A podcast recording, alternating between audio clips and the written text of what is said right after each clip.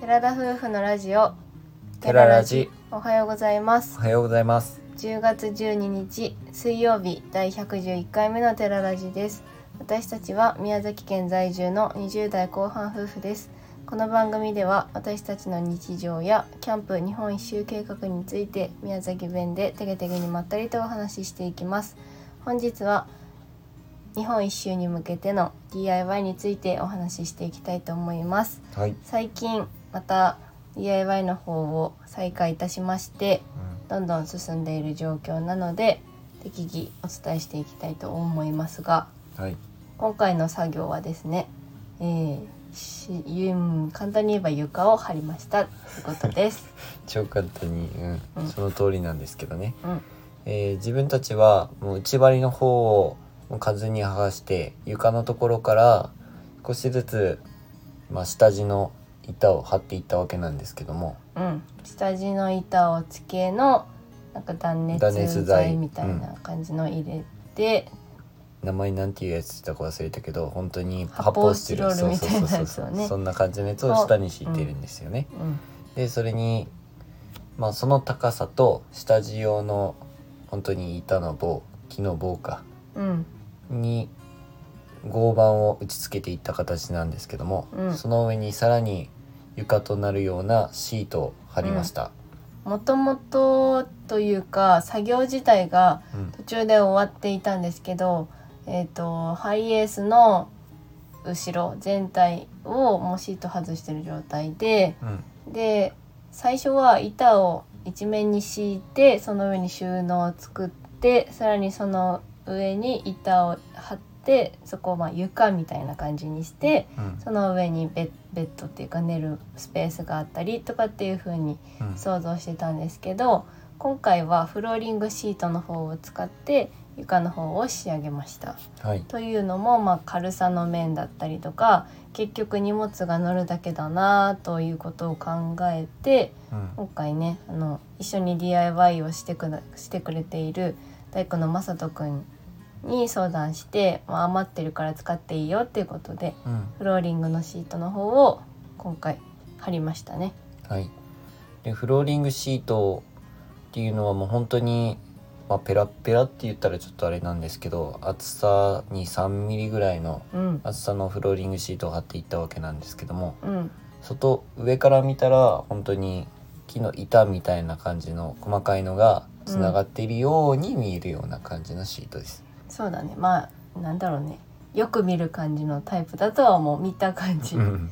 なんて言ったらいいかわかんないけどああこれねってなると思うんですけど、はいが途中までだったので作業自体がなんかうん後ろだけそういうそのシートが置かれてる状態だったんだようね。んが半分に分割してうん木の板も作れてなかったからまあ発泡スチロールは入ってるけどもうん床もは床も入れてないしシートも張ってない状態でずっとキャンプ行ったりはしてたのでもう本当に荷物置きみたいな感じにしかなってなかったしうんうん大体でねそのシートも切ってただけだったから、うんまあ綺麗にちょっと貼り直したいねってことで相談して、はい今回めっちゃ綺麗に貼れたんだよねまあおそう手伝いがあ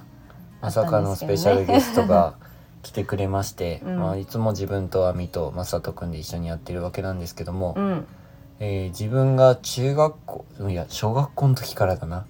ねえすごいもうテねニス関係で知っている方がいらっしゃってだから一緒にテニスをしたりとか、もう小学生の自分子供の時の自分から一緒にそのジュニアに行ってたわけなんですけど、うんうん夜練とかに来てくださってた方がいらっしゃいまして、うん全然親戚とかでもないんでしょ、うん何全で然違うもつながりないんでしょただのテニスで、えそのだいぶ年離れてるよね離れてるね10以上離れ歳てぐらいて、うんそのちっちゃい時から単純にテニスでの関わりがあってっていうことだよね、はい、その方が うんそのフローリングを張ったりする仕事をしていたらしく全く知らなかったんですけど、私も知らんかったなんか今日は来るからみたいな、うん誰か来るからってマスターが言ってて、まあ誰やろうねみたいなうんよく会ったことあると思うよみたい、な、どんなこともあると思うみたいなの言言ってて誰やろうねって予想してて、来たらまさかのびっくりっていう感じでうんはい、今回は4人で作業したんですけど実際4人って言っても本当メインはそのスペシャルゲストの もうプロの方にやってもらってうんもう本当動画でも登場するかもしれないんですけどあの贅沢な車だねとうん何度もつぶやきながら、うん基本私たちはもう撮影をする私は特に撮影をするでりょうくんはまあなんかネジネジビス打ちうんをしたりだとか、最後の仕上げのあのオイルだっけかあのタンクボンドだね違う違うあのんタンクが入ってるところあターンくるハイエースになんかそういった部分が一応あるんですよ、うんなんか開け閉めしないといけないようにい開けけないところておかないといけない場所、があって多分あのガソリンのタンクかなんかがあるところだったかな、うんがあってそこだけうまく窓に切り取ってそこもフローリングシートのいお板を張るのでそこだけ僕が最後に仕上げとしてね、そうそうあのボンドボンドって言っても多分木工用ボンドとかでも正直できるのかもしれないけどうん今回はなんかもう、ま、お任せみたいになっちゃってちゃんと全し然たし、もう、ね、そうセメなんンかトみたいな感じらしくって。セメントもくっつけらあれるボそンうドそうそうそうごめんセメントもくっつけられるやつで超強力ってこそうとなだんよかねすごい硬いやつみたいで、それをなんかもうただすごい手手さばきやったね、うんああこれが職人さんかっていうふうにねで思った今回もその2人うんプラス大まあ結局大工さんのお仕事をうん携わってる人たちとの会話を聞いててやっぱりその、家を建てる時のね裏事情みたいなうんのをしたりとか正直大工さんの仕事ってどんな仕事かって言われるともうほんと家を建てることぐらいしか分かんなかったんだけど、うんまあ、いろんな役割の人がいるじゃん。電気を配線する人とうか、んまあ、そういう電エアコンとかさもう運んでくる人とかさ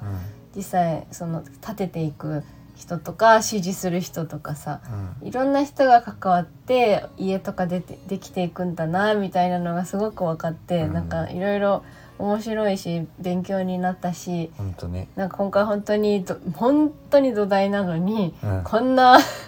プロの人に手がけてもらってすごい。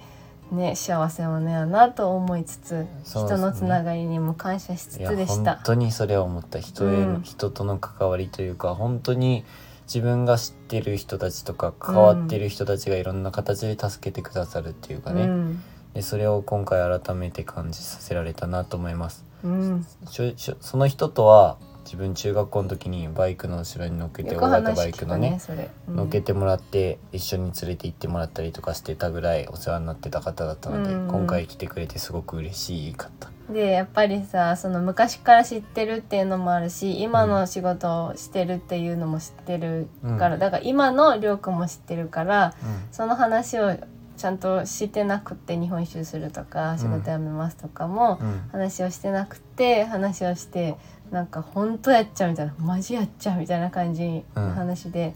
どんな風に思ったんだろうなってすごく気になった昔から知ってる子がさ、うん急にさ「日本一周する」とかって言う言われた時って「えええみたいになるだろうけもどうちょっと衝撃を受けたかもしれないねね。えどんな気持ちで聞いたんだろうって思いつつ、うんまあ楽しみだねって今が一番楽しいはずとかって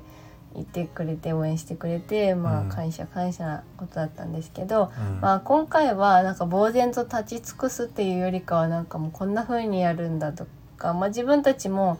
シートをカットしたりとかんちゃんと手はね加えたのでうんなんかみんなで一緒に作業したっていう感じでなんかようやくスタートラインって感じがするよね。っていうふうにもまさに話してたねやっとこれからっていうふうにまさとも言ってうたし、んうん、まあやり始めたら早いよって言われてるから、多分ね早くこれからは進んでいくんじゃないかなと思うけど、うんまあなんて言ったって寒くなってきたもので、うんやっぱりなかなかね寒いとやる気というものも起きなくなってきてうんそれはねな眠気が来ちゃうよね寒いとねなんか疲れた体をわー固めるんだう、ろうね力が入ったりとうかん、するからね、夏は夏で暑いし蚊が来るしとかもあるんだけど、まあ虫が来ないのはね正直良くなったそうけど涼しくなったけど逆に寒くなってきたから、うんまあ、ちょっとスピードを上げつつ体調も気にしつつ、どんどんやっていこうと思ってます、まあ、次は断熱入れたりとかになってくるかな、配線とかもう今の時点で床のシート貼っただけなんですけども随分それだけでも家に近づいたなっていうふうに思いますしでそのスペシャルゲストの方も普通家をやっている方なので家のフローリングとかね、うん普通車の買ったりするのってほんと初めてよわって普通こんなことしないもんって言いながら、カッターナイフで切りながら綺麗に型を取りながらシートを貼っていった形ですごい楽しい時間になりました今回そう特だに、ね家と本当に違うんだなって思ったのがなんかもう合わせられないっていうかさ、家みたいに、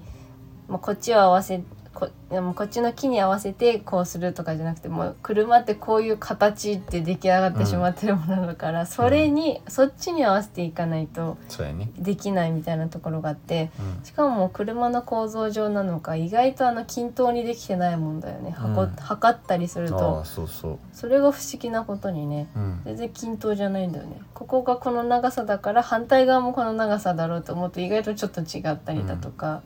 まあいろいろ面白いなと思いつつはいやっていきながら少しずつ楽しみが分かってきたような感じですはいはいでは少し長くなりましたが今回のお話はここまでですラジオのご感想やご質問などコメントやレターで送っていただけると嬉しいです私たちはインスタグラムと YouTube の配信も行っております YouTube, YouTube では夫婦でキャンプや車中泊をしている様子を毎週土曜日夜7時に公開しておりますのでご興味のある方はぜひご覧ください本日も最後までお聴きいただきありがとうございましたありがとうございましたそれでは皆さんいってらっしゃい